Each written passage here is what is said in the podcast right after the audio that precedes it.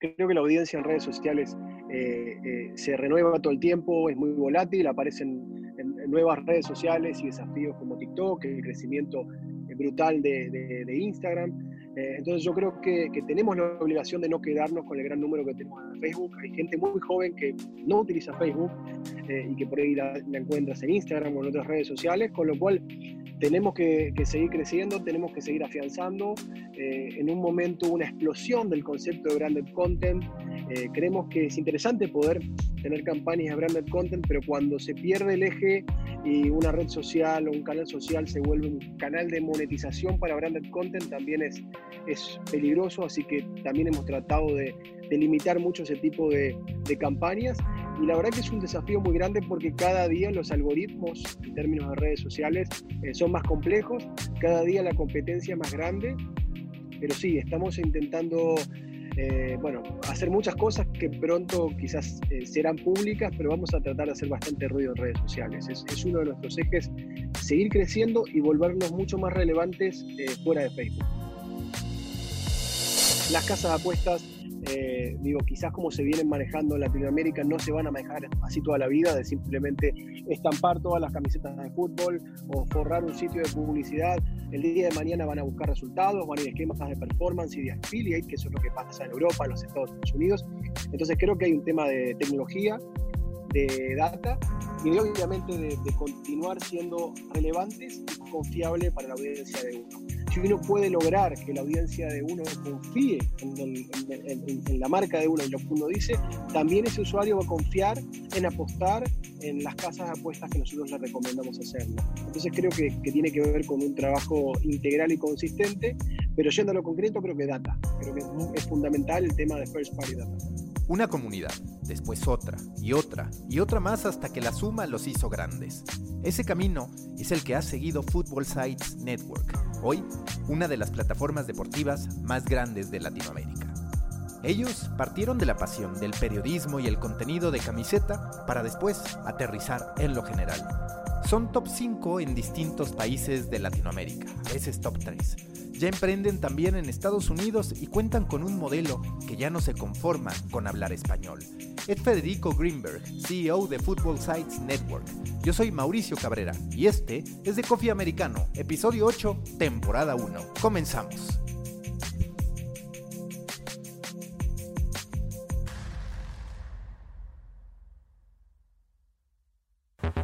Intenso como Nación 321, ligero como BuzzFeed, cargado como el de Forma, refinado como el país. Aquí comienza The Coffee.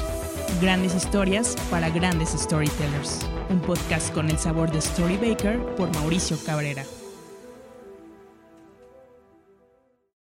The Coffee Americano con Federico Greenberg, quien es CEO y fundador de Football Sites Network, una propiedad digital con distintos sitios de fútbol que hoy se posiciona en lo más alto en distintos rankings de Comscore a nivel Latinoamérica. Fede, gracias por estar aquí y yo te quiero pedir una cosa para todos aquellos que no entiendan de qué va todo el network de Football Sites. ¿Qué es Football Sites y quiénes lo componen? ¿Qué medios lo componen? Bueno, Macante, que nada, un placer estar acá en este, en este podcast que yo te he escuchado en varias oportunidades y creo que eres una de las personas con mayor claridad y conocimiento de la industria, así que para mí es un placer estar aquí con, contigo. Y la pregunta es muy buena, es una pregunta muy, muy común porque Football Sites como, como marca es quizás conocida en el, en el microclima de las agencias, de los anunciantes o de algunas personas muy metidas en los medios digitales, pero no para el fan del fútbol o del deporte en general.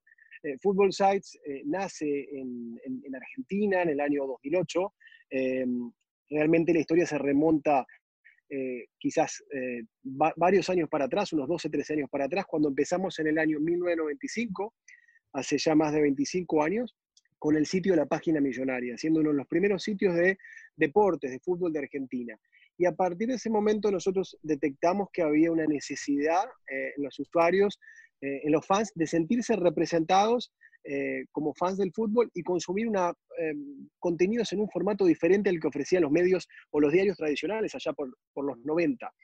Eh, y ahí vimos esta oportunidad de empezar a crear y aglutinar de alguna manera comunidades deportivas, comunidades de fans de, de, fútbol. Y así empezamos en Argentina agrupando a los fan sites de los cinco grandes argentinos, de River, de Boca, em, de Racing Independiente y San Lorenzo. Luego fuimos sumando otros, con lo cual comenzamos como un network. Con el correr de los años fuimos entendiendo que el valor para, una compañía digital no estaba en representar medios de terceros, porque content is the king, el contenido eh, es el rey, eso está claro desde hace muchos años, con lo cual empezamos a enfocarnos en el desarrollo de comunidades propias, independientes, sitios operados por Google Sites. Eh, y así fuimos avanzando y expandiéndonos por eh, Chile, Colombia, México, Ecuador, luego Brasil, y, yo aquí en los Estados Unidos desde hace más de seis años. Entonces, en resumen, Football Sites es un grupo independiente de medios deportivos operados por Football Sites que, eh, que alcanza entre 50 y 60 millones de usuarios únicos en nuestras plataformas web todos los meses, más de unos 300 millones de eh, personas alcanzadas en redes sociales y que, eh, yendo un poco a, lo que tú preguntabas de qué sitios, nuestros principales activos son Bolavip, que es uno de los portales eh, de deportes más visitados de Latinoamérica, con versiones locales para eh, México, Argentina, Colombia, Brasil, ahora una versión para US Latino y para US en inglés. En Chile manejamos Red Gold, que es el portal de deportes número uno de Chile, también en audiencia. Trabajamos también en la comunidad de fans de Colo Colo, que es Dale Algo, en Argentina con la página millonaria. En México se han hecho muy fuertes nuestras comunidades para los fans de América, Pumas, Chivas y Cruz Azul. Y para cubrir Centroamérica tenemos un portal eh, regional de Centroamérica que es futbolcentroamérica.com.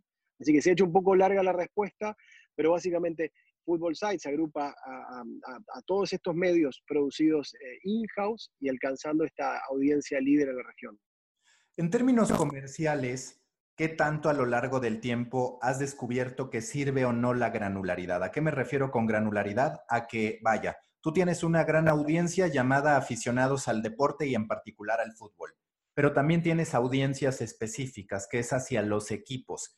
¿Qué tanto has podido monetizar intereses de marcas en equipos particulares y no en la gran audiencia? Porque muchas veces a nivel medios de comunicación, cuando te preguntas si invertir o no en formar estas comunidades, es a lo que se llega. Dicen, bueno, pues es que tal vez para el América, para el River, para Boca, habrá tres, cuatro patrocinadores, los del equipo y no muchos más. ¿Tú qué has descubierto en ese camino? Bueno, es una excelente pregunta y, cambia según el mercado. Hay mercados donde el fútbol eh, es, casi, digo, es casi la religión, mercados como Argentina, como Brasil, entonces un anunciante por ahí no quiere vincularse solamente a River o a Boca, eh, y prefiere estar en los dos o en los cinco grandes eh, con el solo hecho de no vincularse a un solo equipo. La realidad es que para nosotros el trabajar con la granularidad de construir comunidades nos ha permitido ser relevantes ante esa audiencia y generar audiencias fidelizadas y relevantes. Desde el punto de vista comercial eh, es una pelea difícil porque en general eh, las marcas no suelen solicitar estas campañas puntuales a una comunidad, sino que quieren estar presentes y no estar vinculados a un solo equipo. Sí puede haber excepciones como cuando Nike o como Adidas lanzan el, jersey de un equipo en particular y quieren una promoción, o cuando un patrocinador tiene una activación, una promoción en particular con un equipo. Pero te diría, Maca, que 95% de lo que son campañas e iniciativas comerciales, en general van al gran público del fútbol, o hay muchísimas marcas que a veces por un tema aspiracional, eh, o de lo, que representa la Champions League o las elecciones nacionales, eh, se pegan muchísimo a, estos grandes torneos que tienen mucha marquesina, aunque por ahí el día a día del engagement y el volumen esté en un Liga MX, en un Superliga Argentina, en una Copa Libertadores, en el Brasileirao.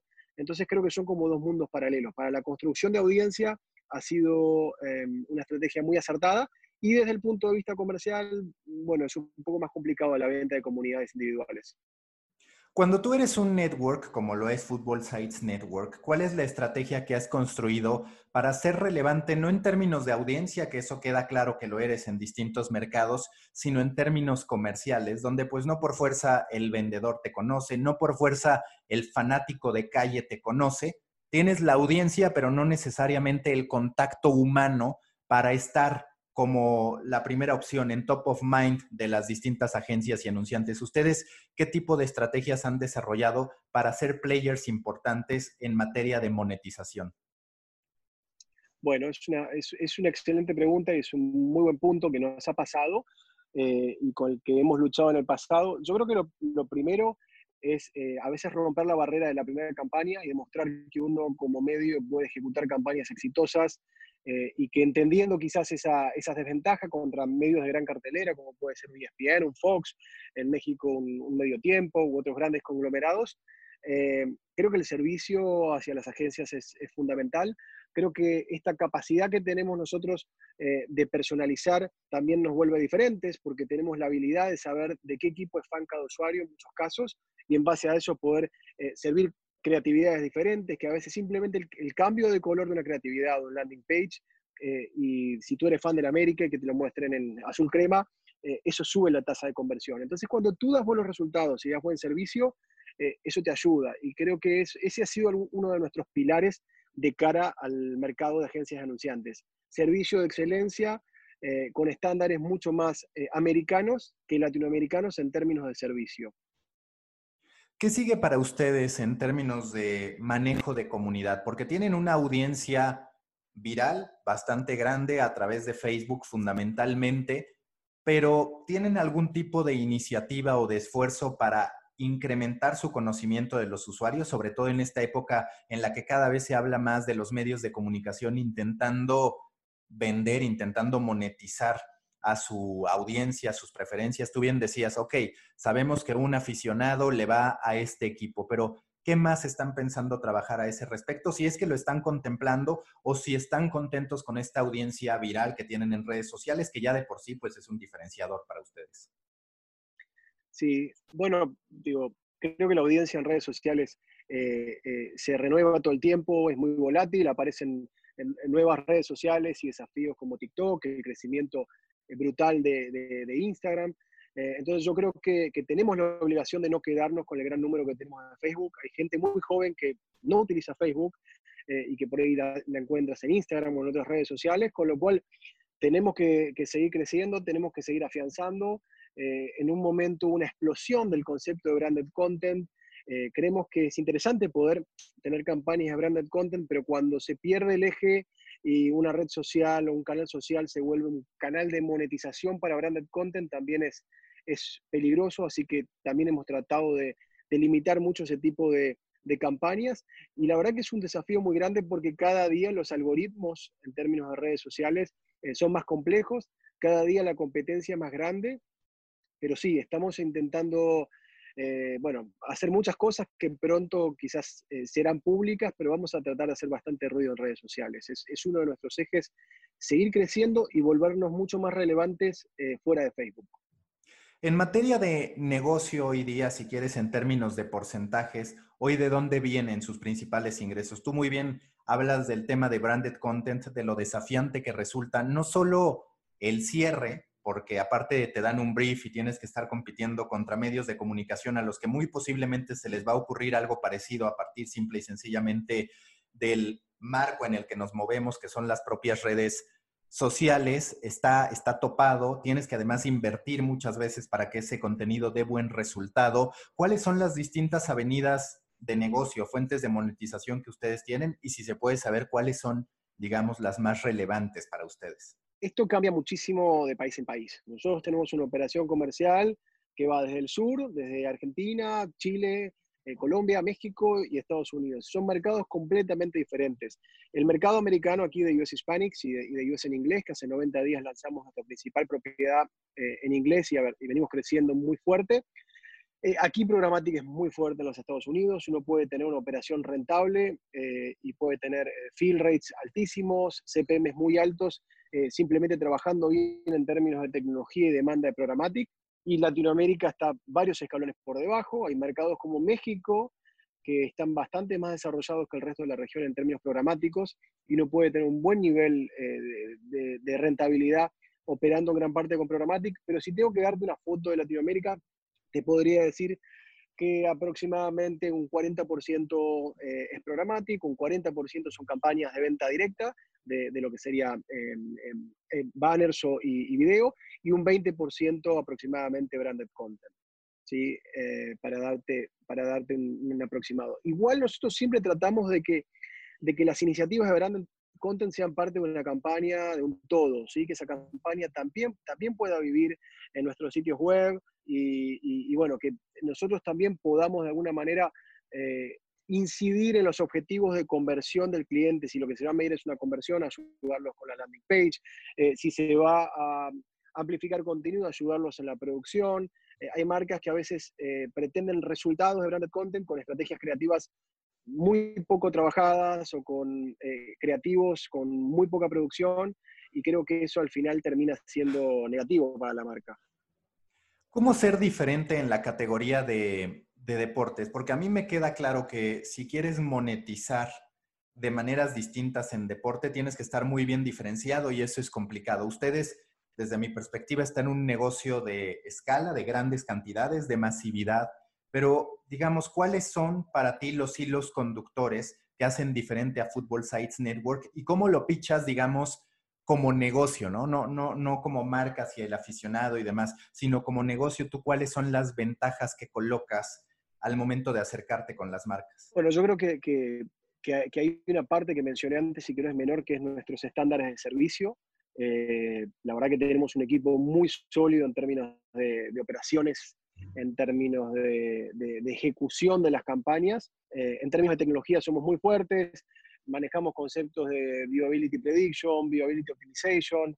Eh, si tú corres una campaña en Football Sites, generalmente en el benchmark de viewability vamos a estar muy arriba de la, competencia. Cuando tú tienes un buen viewability, eso dispara otros indicadores como, el CTR, eh, la personalización, la segmentación, el targeting. Hoy no se puede más correr una campaña eh, súper abierta, sin segmentaciones, y nosotros tratamos también de, utilizar la data first party que tenemos, de ser muy inteligentes en, cómo apuntamos las campañas. Eh, creo que, eso hace que eh, a la postre los resultados sean mucho más poderosos que, que, la competencia. Y obviamente hay un tema de reach, como tú lo decías, de escala.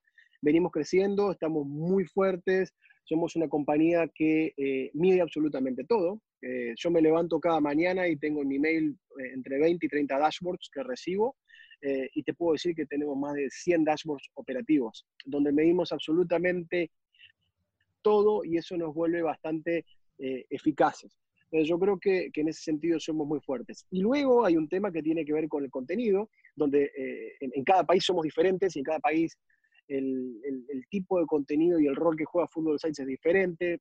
Tenemos productos muy premium como Red Goal en Chile, que es muy fuerte, con un contenido excelente calidad. Tenemos productos con un engagement altísimo, como la página millonaria en Argentina, que es el sitio de fans de, un equipo de fútbol en español más visitado del mundo, desde hace 15 años que, tiene un, volumen eh, brutal y que tiene una identificación en la audiencia muy fuerte. Entonces creo que es una mezcla de, todo. Em, pero creo que nuestro, gran activo versus otros medios tradicionales es que nosotros somos una compañía nativa digital y con mucho foco en la, en la optimización. ¿Es posible que en algún momento se encuentren la calidad con la cantidad? No estoy con esto diciendo que el contenido de Football Site sea malo. ¿Sabes a lo que me refiero? A que hoy parece haber dos perspectivas y las platicábamos antes de empezar a grabar este podcast. Por un lado, el medio masivo que tiene grandes capacidades en materia de venta programática, grandes capacidades en términos de cantidades de usuarios, de generación de contenido, de volumen de contenido y por el otro lado el nicho que busca monetizar a través de los usuarios, que es algo que está por verse en deportes en Latinoamérica y demás. ¿Tú sientes que eso se puede, se puede casar o que de manera natural, no es que sea un contenido de calidad, pero que, digamos, un medio que nace como el tuyo, como muchos otros que apuestan por la masividad, tienen que seguir por ese camino. ¿Te interesa la conversión o la intersección de ellos? ¿Cómo se busca eso si es que te interesa? Porque también se valdría que al final no. No, definitivamente. Yo creo que es una excelente pregunta. Nosotros entendemos que hay ciertas temáticas o ciertos artículos, a veces desde el SEO o desde las redes sociales, que son los que marcan la diferencia y los que hacen el volumen. Por fuera de esos artículos tenemos que complementar esos artículos que aseguran ese volumen con artículos de calidad. Y eso es algo que estamos persiguiendo. Yo creo que hemos hecho una evolución brutal y cada día apuntamos más a trabajar mucho más eh, la extensión de los artículos, a trabajar mucho más la calidad, a tener periodistas más especializados, a tener eh, periodistas con más eh, seniority y es un camino que hemos emprendido, que lo estamos intensificando.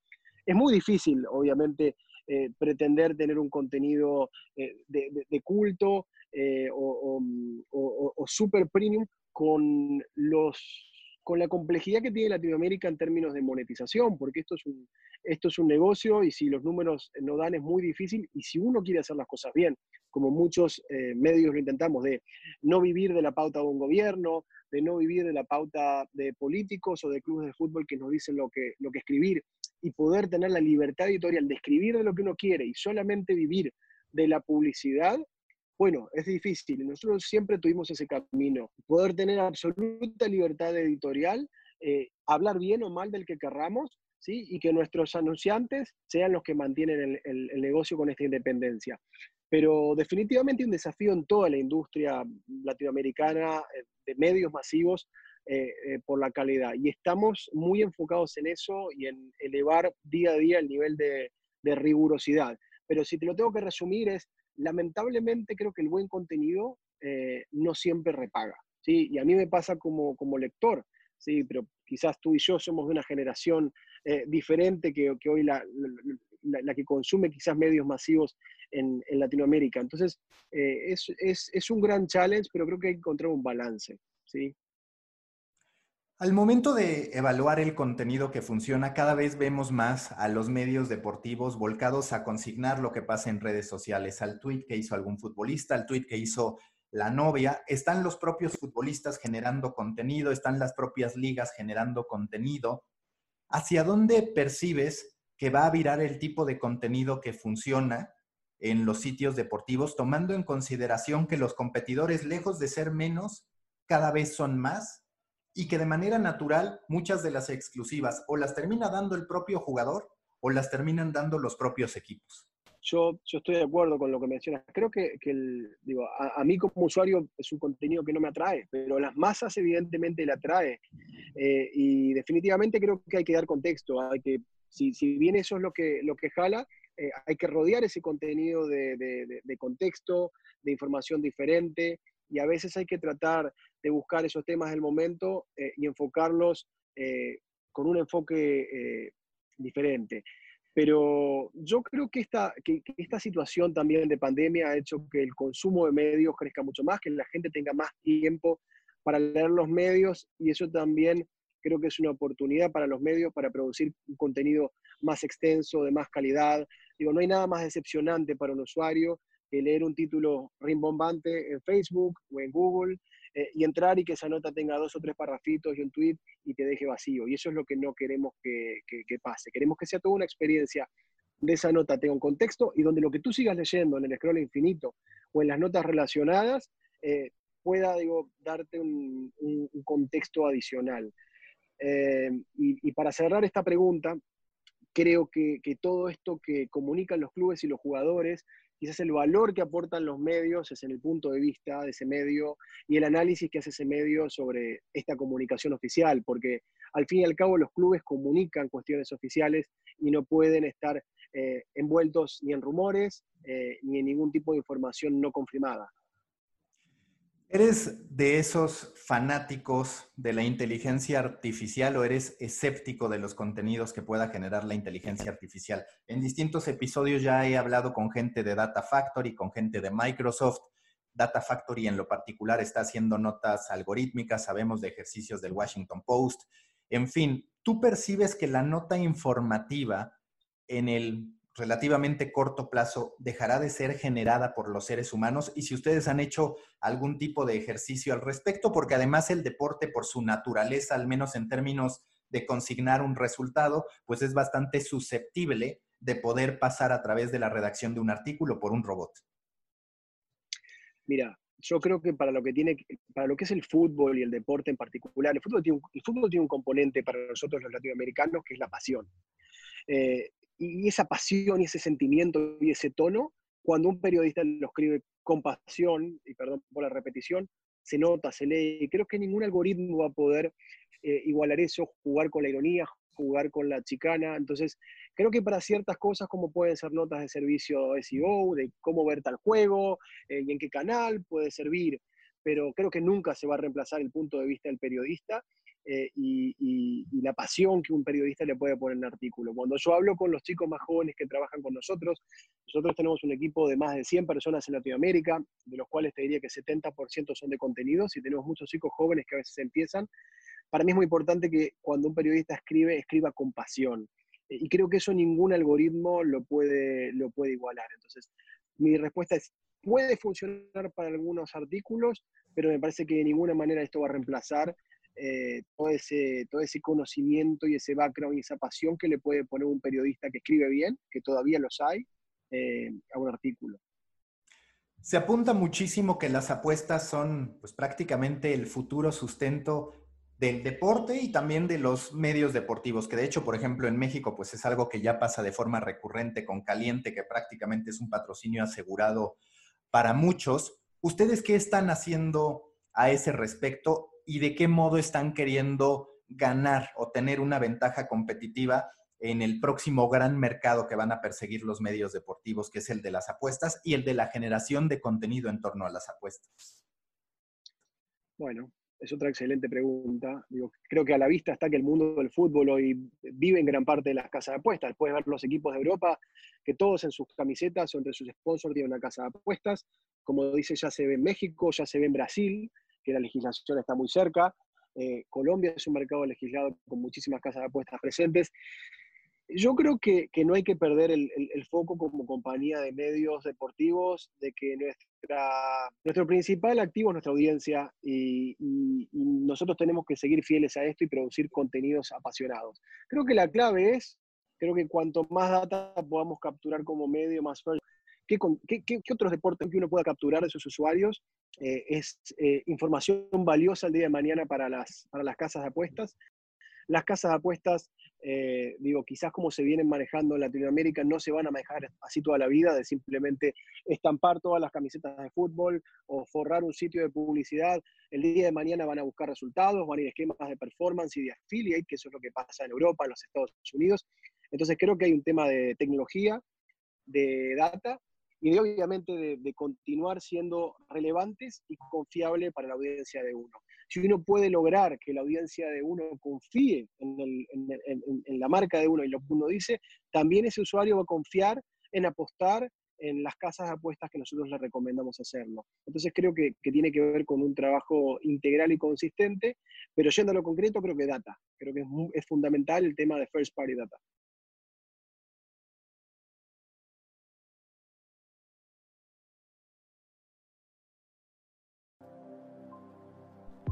Storybakers, antes de continuar con este episodio, quiero invitarlos a suscribirse a The Muffin, el newsletter en el que semana a semana analizo las tendencias y noticias más relevantes de los medios, el marketing y la creación de contenidos. Si quieren ser parte de una comunidad de más de 3.000 periodistas, emprendedores, storytellers, creadores de contenido, marketeros y empresarios, suscríbanse a The Muffin, storybaker.co, diagonal de, guion medio muffin storybaker.co diagonal de guion medio muffin. Si se les hace más fácil, les dejo la liga en la sinopsis de este episodio. The Muffin, panquecillo rico en nutrientes para su cerebro. Un producto de Storybaker. Continuamos con The Coffee. Cuando tú analizas el crecimiento de Football Sites Network, ¿cuáles han sido los parámetros bajo los que te riges para decir, llegó el momento de abrir un nuevo mercado como ahora que lanzaron su producto principal en inglés y demás? Es decir, para todos los emprendedores que lo puedan escuchar y demás, ¿cuáles han sido decisiones complicadas o puntuales que tú has tenido que tomar a partir de qué parámetros? Bueno, creo que, hay, cuestiones que tienen que ver con cuán relevante es el, deporte o el fútbol en, ese país, cuánto ruido eh, podemos hacer, cómo, está el mercado en términos de competencia. Digo, hay mercados muy competitivos y superpoblados como México, por ejemplo, eh, y también después hay indicadores que, que, nosotros miramos que son el RPM, el, RPS, que es el Revenue Per Session, o el, CPM de un mercado. Eh, hay mercados que están muy lastimados, como principalmente países como Argentina y Colombia, eh, ni hablar de, Venezuela. Entonces creo que eso también hace, hace parte del análisis general de cuál va a ser el, el retorno en términos económicos. Pero creo que hay mucho que tiene que ver con, con la competencia, cuánto espacio hay en este mercado ultra competitivo para, poder eh, meterse y ser relevante.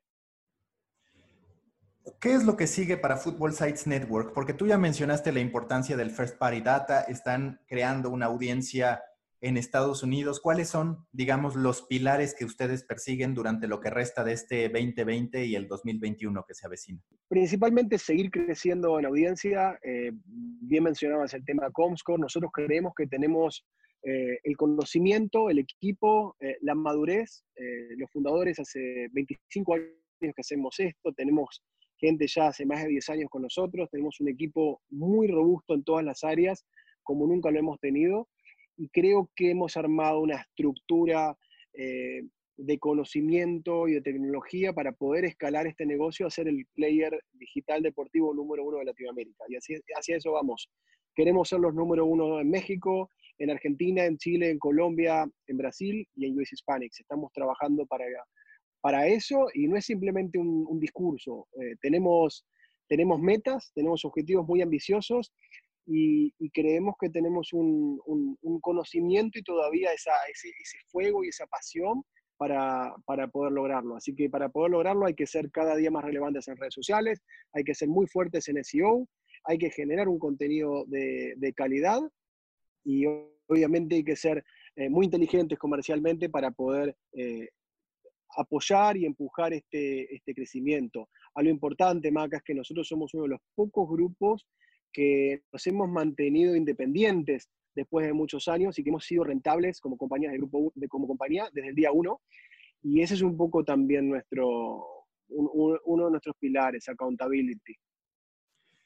Hablando del crecimiento, de cómo han evolucionado, ¿le podrías dar a la gente que nos escucha un panorama del lugar que ocupan, de acuerdo a Comscore o a la métrica que tú quieras en los distintos mercados latinoamericanos?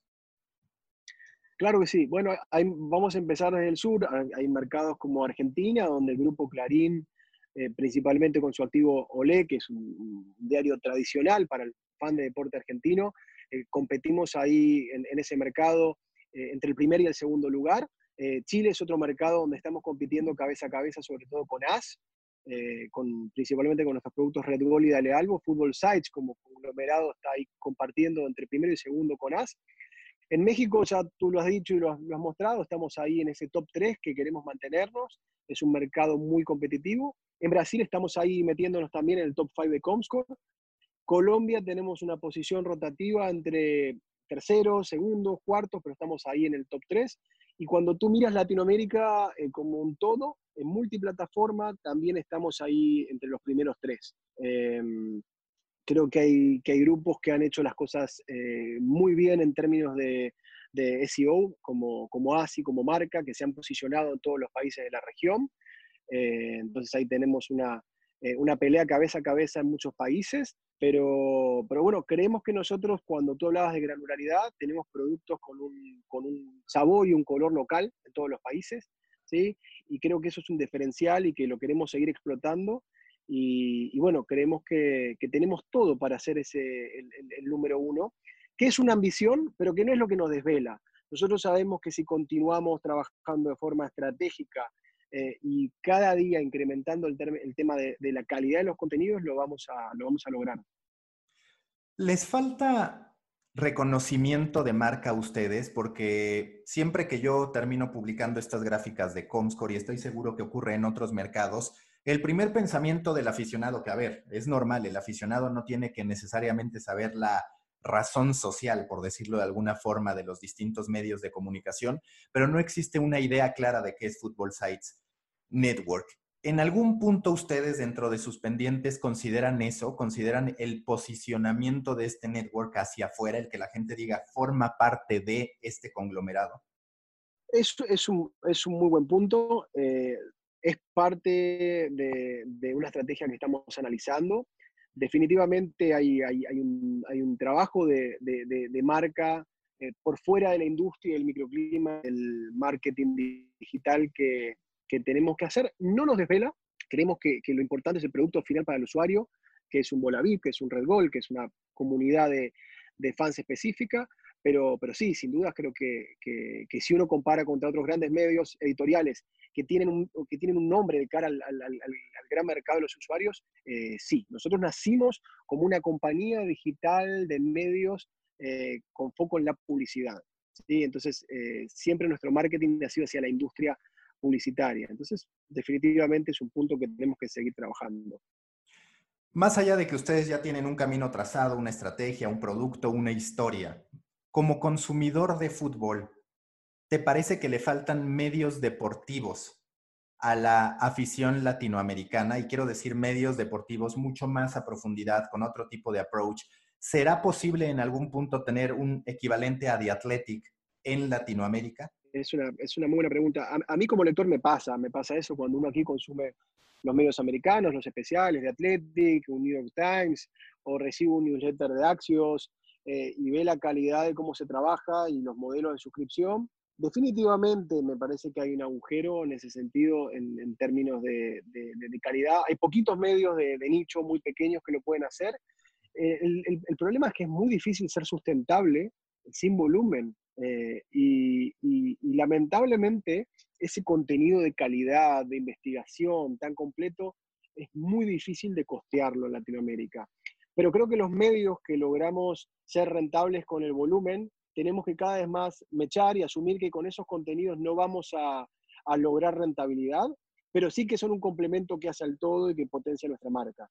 Y, estamos trabajando algunas iniciativas en ese sentido, pero sí creo que eh, hay, hay quizás un espacio para, para, para un Diathletic en, en, en, Latinoamérica en términos de necesidad de algunos usuarios que nos gusta consumir ese tipo de contenido. Ahora, si van a poder ser rentables o si un esquema de pago por suscripción es viable en Latinoamérica, yo tengo mis dudas y creo que es muy difícil que lo sea. En tu aprendizaje a lo largo de todos estos años, ¿concluirías que la afición latinoamericana, y entiendo que esto puede cambiar de acuerdo a los países, pero que la afición latinoamericana es en realidad más ocasional que verdaderamente apasionada del fútbol o del deporte. Yo en distintas juntas en las que he participado con marcas que hacen sus estudios y demás, pues por ejemplo México, abiertamente dicen 80% de la afición es ocasional, es más por una interacción social, por una oportunidad de ir de fiesta y demás. Digamos que un 15% es un hardcore fan y solo por ahí un 5% es verdaderamente coleccionista y devorador de contenidos. En tu experiencia en una película latinoamericana, ¿esto es cierto? Y también termina esto haciendo mucho más difícil el modelo de suscripción o algún tipo de monetización vía usuario? Sí, yo creo que, te digo, son mundos diferentes. Tienes países del cono sur como Argentina, Uruguay, Brasil, eh, el mismo Chile eh, y obviamente eh, Paraguay, donde la gente es muy fanática de los equipos, realmente se movilizan, son fieles, consumen en masa eh, y creo que, quizás no e, e, e, esa descripción que hacías no me machea con eh, esa parte del continente. Ahora, cuando nos vamos a un país como México, eh, creo que en México sí hay un enfoque totalmente diferente por el fútbol. sin dudas el fútbol es súper masivo y cuando tú ves un estadio azteca repleto con 100.000 personas, pocos países tienen esa, esa capacidad de convocatoria. Pero cuando tú ves a las barras y el movimiento de los fanáticos son grupos muy limitados y grupos muy chicos. Y eso lo ves en las movilizaciones. Por ejemplo, yo tuve la chance como fan de viajar a, Japón en el 2015 a ver el Mundial de Clubes. Y viajaron 24.000, 26.000 hinchas de River. Y el América, que es un equipo súper popular eh, y que probablemente en términos de con la población mexicana tenga más fans en millones que River, viajaron mil personas. Y eso te habla del, del, volumen del fanatismo. Eh, y también creo que en México hay otro punto que es, hay otros deportes como el béisbol, hay otros deportes como la NFL, que son muy fuertes. Y eso no ocurre en otras partes de la región. Eh, entonces creo que, que México en ese sentido es completamente diferente. Dicho todo esto, viviendo aquí en los Estados Unidos, eh, hay solamente tres equipos que te pueden llenar cualquier estadio en cualquier momento. Y uno es la selección de México, el otro es Chivas y el otro es el América. Eh, entonces también es una contradicción, porque aquí el mexicano en Estados Unidos, quizás, no sé si hasta más fanático que el mexicano en México. y sea por un tema del arraigo. Pero creo que cambia mucho de mercado a mercado y creo que México es un, es un continente diferente en términos de, fútbol. No sé, si, no sé si estás de acuerdo con mi, con mi apreciación. No, sí, mira, es que es doloroso. Yo soy americanista totalmente, ¿no? Y pienso que es el más grande de México, uno de los más grandes del continente, pero sí está, está comprobado que el vínculo del aficionado mexicano con su equipo es distinto al que, por ejemplo, los argentinos, al que, por ejemplo, los brasileños. No sabría decir Colombia, aunque vas a los estadios y sí sientes una gran diferencia. Quizás también sientes mayor posibilidad de violencia, muchas cuestiones negativas que emanan de eso, pero sin duda es una experiencia distinta. Yo, yo, te quiero preguntar, como emprendedor latinoamericano, que es cierto que ahora estás en Estados Unidos y demás, ¿cómo percibes hoy el ecosistema emprendedor latinoamericano para los medios de comunicación, no solo de deportes? ¿Ves una oportunidad o tenemos que volver a este momento en el que tú te la juegas con tus propios recursos hasta que llega un fondo de inversión? Porque pues todo lo que ha ocurrido a últimas fechas ha llamado más al escepticismo que a una opinión favorable sobre invertir en medios de comunicación, sobre todo nuevos, digamos, sobre todo por probar su caso de éxito. Sí, es una, es una excelente pregunta. Yo creo que hace, que hace, hace 10 o 15 años el, el, escenario era totalmente diferente. Una persona, un emprendedor con ganas, con pasión, con conocimientos de, de, de, webmaster, podían montar una web y competir de igual a igual a los grandes multimedios. Hoy, para operar un sitio web, eh, grande en escala, hablamos de cuestiones de, CDN en términos de tecnología, de CMS, de SEO. Eh, digo, nosotros tenemos más de casi 50 diferentes proveedores de tecnología. Eh, hay uno específico para cada cosa. Entonces, creo que hoy si, no tienes escala, es muy difícil poder competir y es muy difícil poder, poder crecer. es un escenario, es un escenario desafiante, desafiante. Eh, el mercado publicitario está bastante resentido en, Latinoamérica, hay que ver cómo se sale de esta, de esta pandemia. Pero sin embargo, yo creo que cuando, cuando se hacen eh, cosas de, calidad y se trabaja de forma estratégica, siempre hay oportunidades. Yo no soy un partidario de los proyectos que, que, nacen con, con, capitales de fondo de inversión detrás eh, y con toda esa comodidad, eh, creo mucho más en los proyectos orgánicos que van creciendo, que son sustentables eh, y, creo que sí, que hay categorías que todavía hay oportunidades y creo que, si alguien tiene, tiene pasión, constancia eh, y es estratégico en su trabajo, lo puede lograr. Creo que hay oportunidades. ¿Qué va a pasar con los medios de comunicación ahora que también los propios periodistas están creando sus medios, están creando sus podcasts, eh, se está individualizando prácticamente todo, donde cada quien quiere gestionar su audiencia. Claro, los medios tienen la gran escala, pero ¿cómo harán los medios deportivos para conservar al talento cuando los talentos tienen las distintas plataformas para ellos manifestarse? Y yo, de hecho, en uno de los textos a profundidad que hice hace algunas semanas, hablaba de eso. De pronto parece que un medio de comunicación, cuando le paga a un reportero para ir al mundial, le está pagando a este reportero para estar alimentando su cuenta, para estar alimentando su ego y hasta para estar alimentando su negocio. Es decir, de pronto el medio parece el patrocinador del contenido que el periodista muchas veces va a generar más en sus redes que en el propio medio que lo está enviando. Sí, es, un gran punto.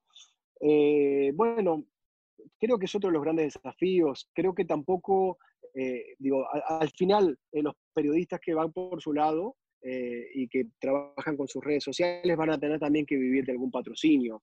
Y cuando Coca-Cola planifica una campaña, no va a poder incluir 500 influencers. ¿sí? Entonces, al fin y al cabo, también van a aparecer otros networks que agrupen eh, los intereses comerciales de estos periodistas. Y a veces, digo, mm, digo esa sensación de independencia absoluta eh, mm, no va a ser tan así. Creo que es, un desafío que tenemos de los dos lados. Los medios para poder retener el, talento y que los periodistas generen valor, eh, y los periodistas también, eh, digo, para darle valor a los medios. Pero es muy cierto lo que dices del enviado especial. Eh, a veces rinde muchísimo más tener varias personas en vivo cubriendo el evento por televisión que tener un enviado al, lugar. y eso es triste para los que somos periodistas de profesión y para los que nos gusta el buen periodismo. pero, pero es la realidad. ¿Cuáles dirías, si tú tuvieras que hacer un repaso, que han sido las tres distintas etapas que ha vivido Football Sites Network. Es decir, hablar de emprendimiento como si fuera un videojuego en el que vas pasando primer nivel, segundo nivel. Hoy, ¿en qué nivel, después de tantos años, se encuentra Football Sites Network? Bueno, eh, creo que hay, que, bueno, que hay, que hay, un nivel inicial donde, donde nosotros comenzamos quizás operando en el, en el, en el cono sur. Eh, creo que al, al hacernos fuertes eh, en, México pasamos un segundo nivel, al poder montar una operación pan-regional aquí en Miami, sobre todo enfocados en, ser un medio de cobertura eh, pan-regional y poder tener conversaciones con anunciantes pan-regionales, dimos otro salto de nivel. Y creo que este año eh, hemos consolidado con el lanzamiento de un producto en inglés y creciendo mucho nuestro producto para los Hispanics, llegar a otro, a otro nivel, mismo con la incorporación de nuevos socios en la compañía. Eh, que son grandes ejecutivos que vienen del mundo justamente de las apuestas deportivas, como mencionabas. Tenemos nuevos socios que son canadienses y británicos. Eh, y creo que, que, tenemos varios niveles más para, para, para crecer. Eh, pero, pero bueno, digo, hay, hay, hay, mercados que son los que cambian eh, la aguja y la que te hacen cambiar de nivel y creo que la combinación de el efecto de México con, con eh, US Hispanics, eh, cuando uno logra ser relevante en esos mercados, uno también pasa a otro nivel. ¿A qué conclusión llegan en el debate sobre cómo comunicarse con los US Hispanics? Por un lado están los que dicen es inglés, los otros dicen es español, los otros dicen es spanglish.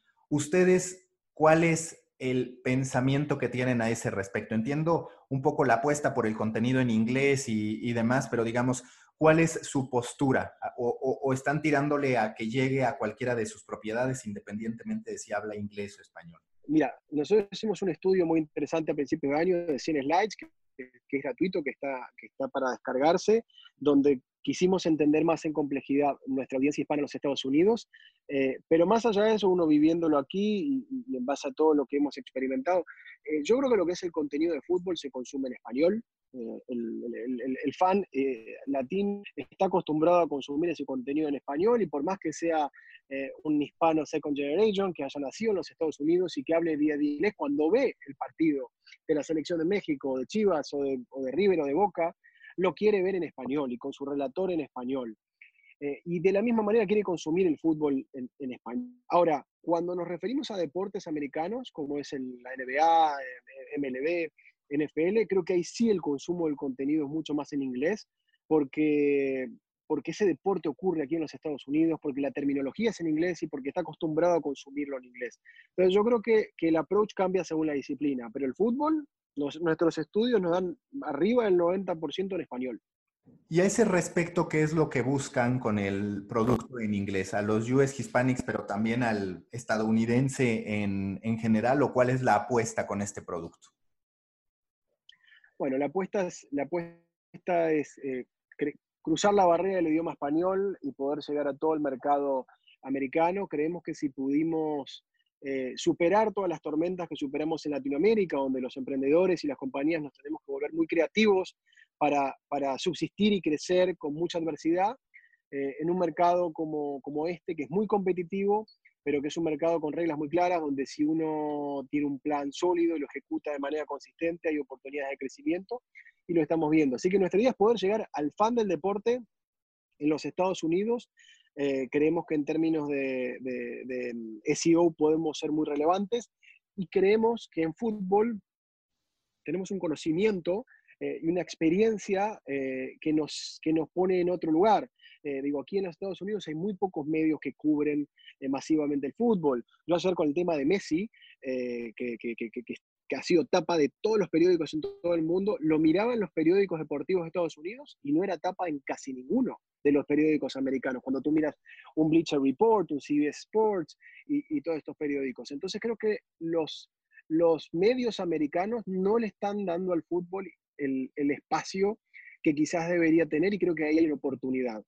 Eh, pero hay que también estar eh, alineado con los estándares de contenido americanos, que creo que son muchísimo más trabajados en términos visuales, de calidad, de extensión, de infografías, de multimedia, que los de Latinoamérica. Así que es un doble desafío. ves a la MLS en el corto plazo convirtiéndose en un referente en términos de necesidad de generar contenido sobre ella para los medios latinoamericanos. Empieza a ocurrir en México, donde ya de pronto hay varios de los futbolistas principales allá por una cuestión estratégica que tiene la MLS. Pero tú ves que en algún punto sí se va a convertir en ese frenemy, si lo quieres ver así, de las ligas latinoamericanas y que al final se va a terminar llevando la atención incluso de medios locales en distintos países de Latinoamérica? Eh, mira, yo creo que, la MLS tiene, tiene hoy un, problema que esos, esos hard fans son, son los DMA, son los zip code eh, alrededor, 50 millas alrededor del estadio. Y cuando tú te sales de, eso, es muy bajo el volumen de interés por, por, la MLS y eso es lo que vemos también nosotros en todos los análisis que, que, hacemos. Entonces la MLS tiene un grupo, cada equipo de fans muy hard y que están presentes, pero no es masiva eh, y, no, y no tracciona interés. Ahora, cuando aparece un Chicharito, cuando aparece ahora un Pizarro en Inter Miami, cuando aparece un Vela, cuando empiezan a aparecer estas figuras mexicanas, empieza a mover, pero no por la MLS, sino por estas figuras. Eh, y bueno, yo creo que, que, eh, en tanto en cuanto el MLS se convierta en un destino para jugadores eh, que estén en su mejor momento y brillen, va a poder crecer. Pero si, si es el destino donde se vienen a retirar los jugadores, me parece que va a ser difícil que, crezca. Creo que tiene un gran desafío, pero me parece que, es difícil. A mí como, como, como fan me atrae mucho la MLS pero creo que está muy lejos todavía de, ser masiva y de, traccionar. Todo está dado para que así lo sea desde los estadios, desde el marketing, desde la organización, eh, pero creo que también hay otro elemento que a los latinoamericanos nos cuesta mucho digerir, que es el concepto este de franquicias, el concepto de que no hay descensos. Cuando no hay premios y castigos, eh, es difícil. Entonces, eh, tiene un formato de liga americana y no sé, no, no sé si, si alguna vez el usuario latinoamericano va a terminar por comprar ese formato. Cuando tú visualizas los eSports, ¿lo sientes como parte de tu mundo o no? Porque están aquellos de medios deportivos que dicen casi casi es lo mismo, claramente debe estar conmigo, y están otros que dicen, pues es que se le llaman eSports, pero en términos generales la audiencia no es la misma, la naturaleza no es la misma. ¿Tú en qué posición estás a ese respecto y qué tanto ves a los eSports como parte de tu oferta? Mira, yo, en eso creo, honestamente uno tiene que saber sus fortalezas y debilidades. Creo que nosotros, eh, Football Sites y la mayoría de los medios tradicionales o digitales deportivos, estamos muy lejos. Eh, es, es, otra tribu, la de los esports, son usuarios que muy difícilmente ingresen a un artículo editorial, eh, a leer en, los formatos que estamos acostumbrados, o sea, pasan sus horas en Twitch, eh, en YouTube. Es, muy difícil, hay que tener un equipo eh, muy especialista de, de, gamers y de especialistas en esports adentro como core para poder llegar a construir un producto atractivo. Y así todo es un desafío. ¿Sí? Yo no porque uno de estos chicos que está en Twitch, en su, ecosistema, se vaya a un sitio tradicional a leer noticias o ver un video fuera de YouTube. Entonces creo que, es, un, que es un gran desafío eh, que tenemos los medios, o quizás aceptar que no es nuestra audiencia. Cuando tú hablas hace rato sobre affiliate marketing, el caso de deportes, ustedes han encontrado una oportunidad ahí. Ahora vemos, por ejemplo, un BuzzFeed apostando incluso por tener su propio marketplace, por hacer alianzas, porque el usuario pueda concretar una adquisición dentro de su propio sitio. ¿Tú en deportes ves una avenida para este affiliate marketing o lo ves, digamos, pero con las apuestas, no necesariamente en términos de adquisición de productos, de televisiones, de jerseys, en fin, hay una serie de artículos vinculados a? Nosotros estamos explorando algunas alternativas de e-commerce hacia el futuro. Creemos ahí que hay una oportunidad. Eh, también hay muchas dificultades en Latinoamérica en términos logísticos, en términos de, producto. También el fútbol es un deporte donde, donde el fan eh, aprecia mucho lo oficial y la playera oficial y fuera de eso eh, es un poco más difícil el tema de, productos y hasta el supply creo que, es un desafío. El tema affiliate en Latinoamérica no, ha funcionado históricamente y también no ha funcionado históricamente porque los que hacen affiliate del otro lado siempre se han abusado un poquito de, bueno, de todo el riesgo lo asume el medio, corriendo quizás campañas con millones de impresiones y si no hay una venta o una conversión, eh, uno no, no, es pagado. Y a veces eh, la tecnología o la forma en la que se mide impide que eso ocurra. Entonces, creo que el tema afiliados eh, está complicado en Latinoamérica y creo que el tema e-commerce eh, es, un desafío. Creo que esta pandemia nos ha demostrado y nos ha mostrado las tasas de crecimiento que ha tenido el e-commerce en Latinoamérica y que definitivamente hay una oportunidad ahí. Fede, para ir cerrando este episodio, de tus experiencias, de ideas que tú dijeras, esto va a funcionar y que resultara que no funcionó, ¿cuál es la que recuerdas? ¿Un proyecto al que tú le tuviste mucha fe y tuviste que dar marcha atrás o replantearlo por completo porque no tuvo los resultados esperados? Es una, es una buena pregunta. Eh, no, no, mira, no te puedo decir un proyecto en, particular. Hemos tenido algunas iniciativas de, streaming, de, shows de televisión eh, mm, online que han sido muy, muy bonitos productos, pero después en términos de volumen de audiencia quizás no se lograron los, los objetivos que quizás se, esperaban. La monetización también de, de, un programa deportivo o de un, show de producción en estudio con todos los costos que tiene es muy difícil de, compensar. Eh, creo que quizás va por ese lado. También quizás nosotros como Football Sites tuvimos al, inicio una experiencia muy difícil en Brasil, donde, donde aprendimos y donde hoy volvimos a, Brasil muy fortalecidos. Hoy Brasil es uno de los territorios más fuertes para nosotros en términos de audiencia. Pero, pero creo que te, que te lo diría más por el lado del, del online streaming. Eh, creo que, que, no es para cualquiera, que no es para cualquiera tampoco el tema del, del, hoy que está de moda el tema de Connected TV y de poder tener aplicaciones y que te dicen, bueno, pon tu contenido, cuántas aplicaciones de contenido hay, cuántas uno se va a instalar en su Roku, en su Amazon Fire, entonces creo que, bueno, quizás pasa por ese lado. Por ese lado. La última pregunta de siempre en The Coffee Americano, si tú fueras un tipo de café a partir de tu personalidad, de lo que quieres proyectar, ¿a qué sabría el café Federico Greenberg? Bueno, yo creo que sabría un café, a un café muy, eh, con mucha adrenalina, con mucha pasión, con mucha, con mucha energía, con mucha energía. Después de, después de muchos años de, de hacer lo mismo, te, puedo decir que cada día me gusta más, cada día me entusiasma más esta industria. Eh, eh, es fascinante la evolución de, todo. Y bueno, y como, y como futbolero y como apasionado por, por el fútbol, eh, yo mantengo la misma pasión, la misma angustia cada vez que veo un partido de, mi equipo de corazón. Y bueno, eso, eso me gusta y lo, y lo disfruto. Y dime algo, la selección argentina, ¿cuándo volverá a ser campeona del mundo? Bueno, primero, a Messi le va a tocar o no ser campeón del mundo. Y la segunda, si hoy todavía ves a Argentina como esa potencia que fue, o ves que esos grandes tiempos ya se están yendo. Mira, Messi tiene su última chance ahora como Qatar. Eh, realmente yo soy un, fan de Messi, creo que es un jugador eh, como, como un otro en la historia. Eh, me encantaría que eso ocurra. Creo que Messi va a dejar todo para que eso ocurra. Creo que Qatar 2022 es la, es la oportunidad. Definitivamente la selección argentina por, por sistema de juego, por equipo, por eh, tener un cuerpo técnico sin experiencia, por tener, eh, venir de gestiones eh, muy poco organizadas, no es la potencia que era antes. Hoy es, hoy es Messi más 10, como decíamos antes. Y, bueno, Argentina tiene un, un, desafío grande ahí, porque, porque tiene grandes jugadores. Si tú miras las finales y los grandes partidos, siempre vas a tener jugadores argentinos, pero es muy difícil a veces poner a los argentinos a jugar en equipo. Pues ojalá tengan suerte, no contra México, porque bueno, ya sabemos que ahí hay cuentas pendientes. Fede, muchas gracias. Un placer, Maca, gracias a ti.